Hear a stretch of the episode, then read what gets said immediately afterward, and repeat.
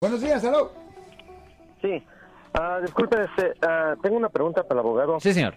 Ah, mi hijo tiene 18 años, ah, agarró un ticket de, por velocidad Sí, señor. y supuestamente tenía que ir a 30 y, y lo agarraron a 60. Ok.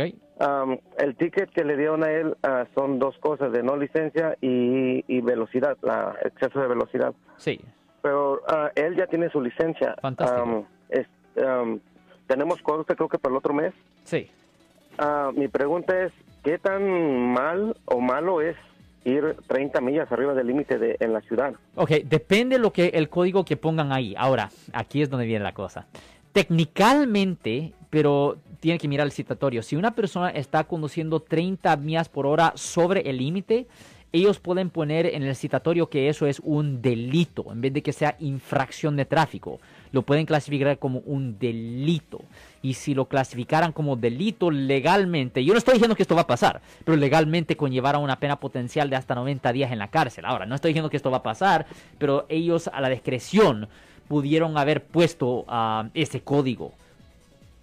Ah, ¿y, y cuál, es- cuál sería ese código, el de que es eh, delito? Debía de ser el 33, eh, 22349, es lo que debía de ser. El teléfono de Alex Cross, 1-800-530-1800. Si les gustó este video, suscríbanse a este canal, aprieten el botón para suscribirse y si quieren notificación de otros videos en el futuro, toquen la campana para obtener notificaciones.